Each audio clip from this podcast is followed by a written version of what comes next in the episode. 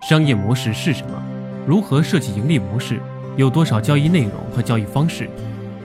二十五位新商业企业家，EMBA 教授，实战派专家，亲口讲述构建商业模式，为您分享新商业时代的创新方法论。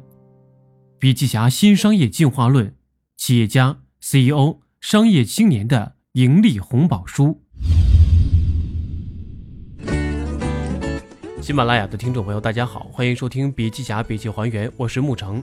每周的周一、周三、周五，跟您一起学习笔记。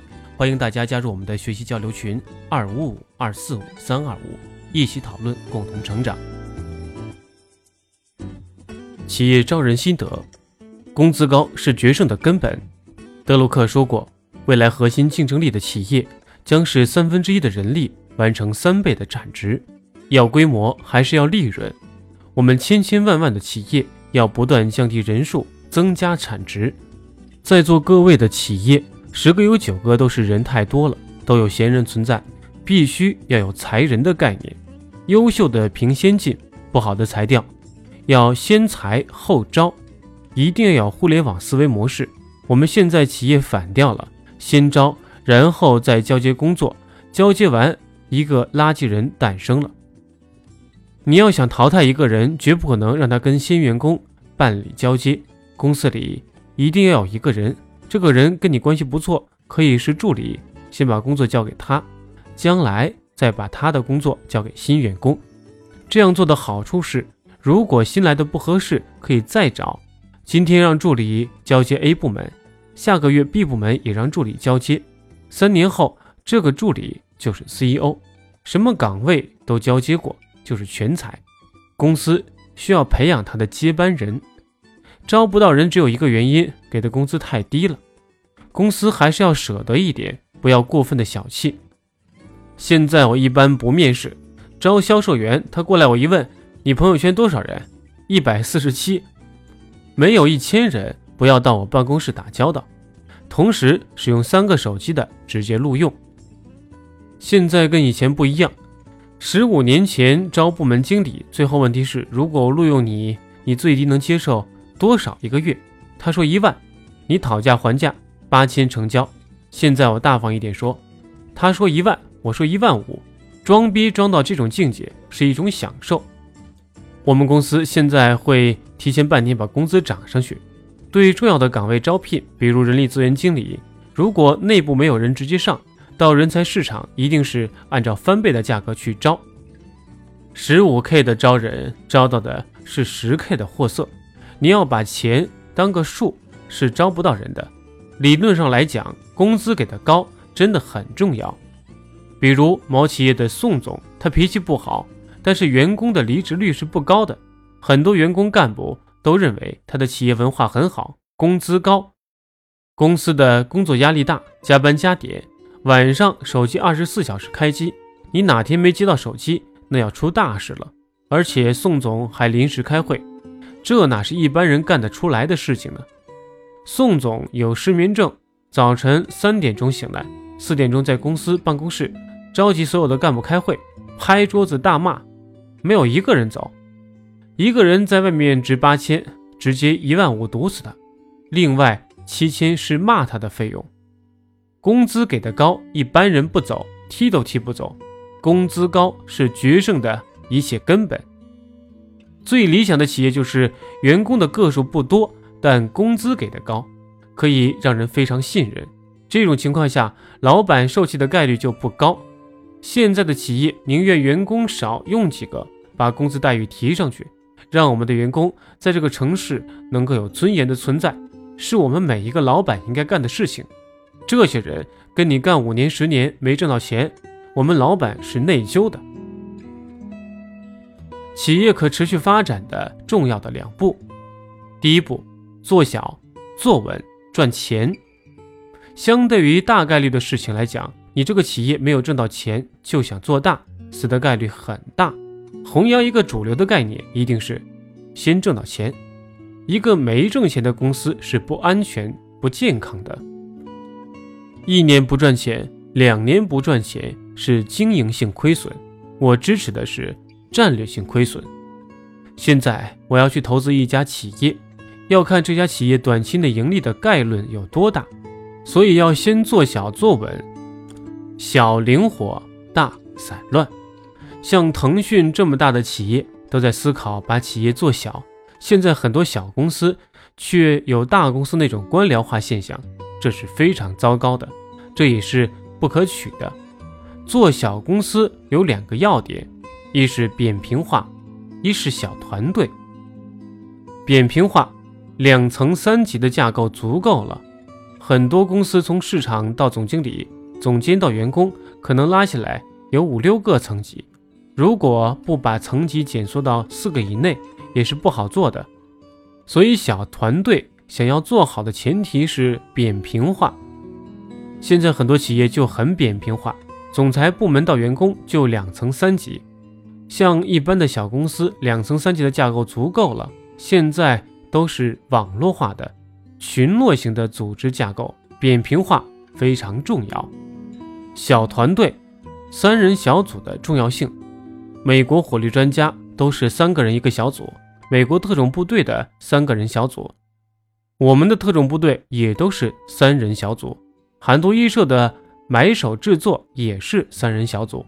三人小组是一个中央式的企业转换一个分布式的企业，把整个公司变成分布式的组织形态。每一个三人小组都是独立核算的，每个三人小组如一家小公司一样。这种分布式的公司，它的特点在哪里？局部的灭亡不足以摧毁整个系统的存在，局部的问题不受太大影响。我们现在很多企业里没有三人小组，就一个营销经理带着十二个人。你知道生死命脉在哪里？经理直接去开了一个同样的公司，把十二个人当中的七个优秀的全部带走了。这种叫做中央集权式企业。分部企业把这十二个人分成四个小组，互相 PK，最终死一个小组还有三个，死两个还有两个，不用担心局部的灭亡给整体带来的死亡威胁。我们公司自从做了三人小组之后，业绩约等同于从前五个小组的业绩的总和。你看看变化多大！原来整个公司几十个人搞死搞活，现在几个三人小组就搞定了。做强、做大、做品牌，我们很多企业一定要有品牌的概念。从品质制造、品质升级的中心呈现出来的就是品牌。这些年，我们浙江的品牌好多了，这也是跟我们不遗余力的推动有关系的。汉山的案例，多了一个勾，每件汉山多卖两百五十八元。李宁出来勾了很多钱，倒钩也勾到钱。打岔也挣到钱了，要有品牌。一个有品牌的公司，老板更容易对这个公司保持信念。如果一个品牌都没有了，商标也没有了，老板过两年会对这个公司泄气。史玉柱的案例：决策失误，摊子铺得太大，管理不善，经营失控，对宏观形势估计不足，企业一帆风顺的发展，使自己过于自信，头脑发热。搞好一个企业需要方方面面，搞坏一个企业只需要一个人。公司领导可能是缺乏对市场的把握，可能是缺乏管理。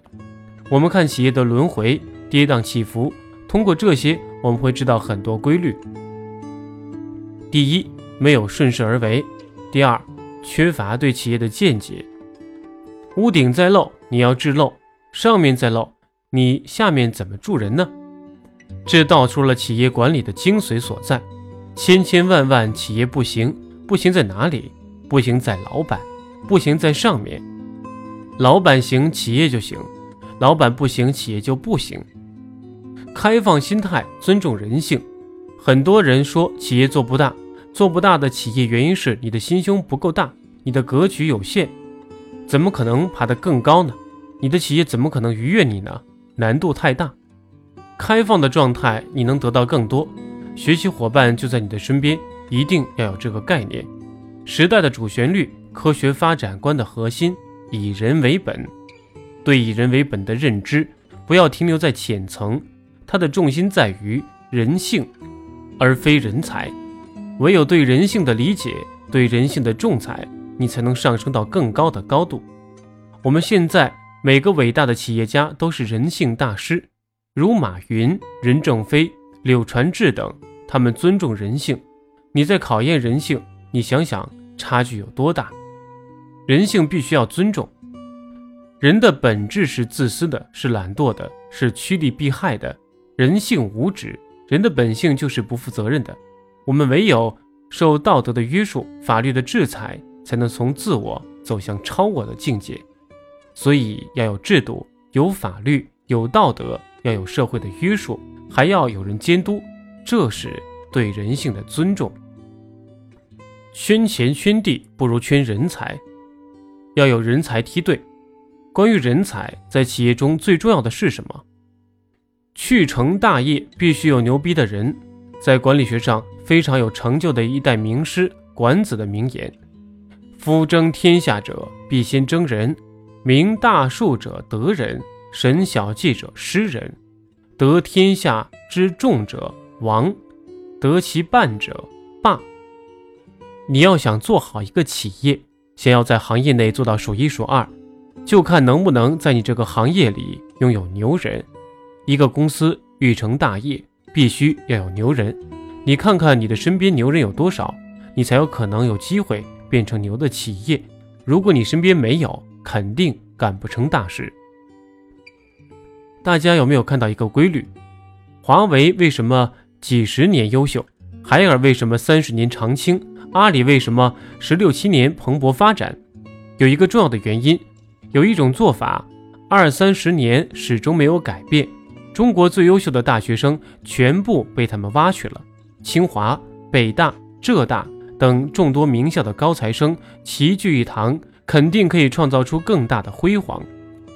这些人从小学、初中、高中到大学，已经建立起了认真工作、认真学习的习惯。我也写过一本书，这本书你们可能买不到，我写了大概九年，这本书叫《人才大厦》。当年我觉得。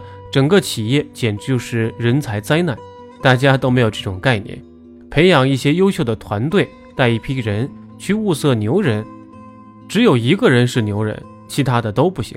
像这种企业怎么能做好呢？他能赚钱在当下，但他输在未来。未来的发展他已经失去机会了。没有牛的人才一定会死在未来。所以圈地圈钱不如圈人才。你赚了一些钱。不要急着去买土地，急着造厂房，急着搞什么股份，要急着物色人才，这是关键。管理学中有一句话：圈钱不如圈地，圈地不如圈人，圈人不如圈心。圈心的境界很高，全世界会圈心的就几个，其他大部分圈人的境界就已经很高了。人才的重要性就是你需要人才梯队。我在浙江大学。讲十年管理都没有改变这个观念。企业最大的灾难就是人才没梯队，哪个骨干走了，部门经理走了，公司半年回不过神来。如果一个部门经理不能培养出替他的下属，就不再去提升他。每年做人才排列，搞清楚哪些岗位有人替，哪些岗位无人替。有人可替的基本上处于安全期，无人可替的。要引起重视。我们公司当时有文明规定，老大老二不能绑在一起，不能乘同一架飞机，坐同一辆出租车，住在同一个宾馆。总之，保证不能死在一起。手下无人可替，便是管理不能胜任者。管理的精髓在于用人之道，互联网思维在于用，而不是一定要有。互联网的世界，天下万物可以为我们所用，而非我们所有。不要说钱是我的，钱不是你的，是你拿来用的。你不用那些钱，就不是你的。管理的精髓在于用人之道，你的用字用得动，你的管理之学就学到了位。你用什么样的人，能够成就什么样的事业。很多企业主都是一些粗鄙的人，让手下人都不如你。还沾沾自喜，这是一个风险很大的事情。我们看一个企业，使用人、发展人占大概百分之四十来决定企业的输赢。现在很多老板在上面，员工在底下，人才断层，独上高楼，望尽天涯路。企业团队用人的问题，大材小用，小材大用，没才可用，蠢才重用。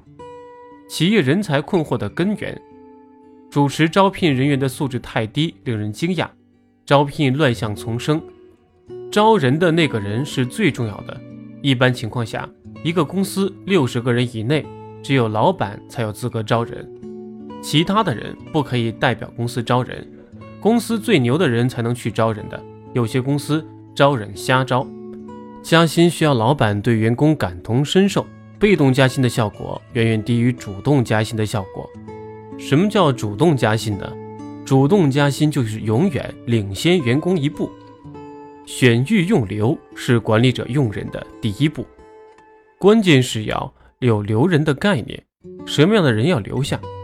分享一个优胜劣汰的概念：四种人留下，业绩好的，贡献大的。有重要技能的、潜力大的，四种人不能留：业绩不好也不努力的，成绩不佳依然不思进取的，负面情绪严重的、影响组织氛围的，不能认同公司核心价值观的。一个老板说太多的话就会道破天机，所以老板要学会用道具，不要动不动的指责员工，要让他自己领悟。对于这一点，我深以为然。一个蛋从外面敲开。是荷包蛋，从里边撬开是生命，自己悟出来的就是生命，别人说出来的就是荷包蛋。公司里不要用太多的荷包蛋，要学会用道具让它绽放生命。这是我们做管理非常需要注意的。管理学有一个非常重要的定律，叫烂苹果定律，因为有坏苹果的存在，这箱本可以放一个月的苹果。几乎几天全部烂光了。比烂苹果定律更严重的是烂桃子定律，桃子比苹果烂得更快。一个桃子烂在里面，三天之后，所有的桃子都烂光了。你今天不把不好的、坏的剔除掉，这些差的就会清理那些好的，把优秀变成一塌糊涂。学好三年，学坏三天。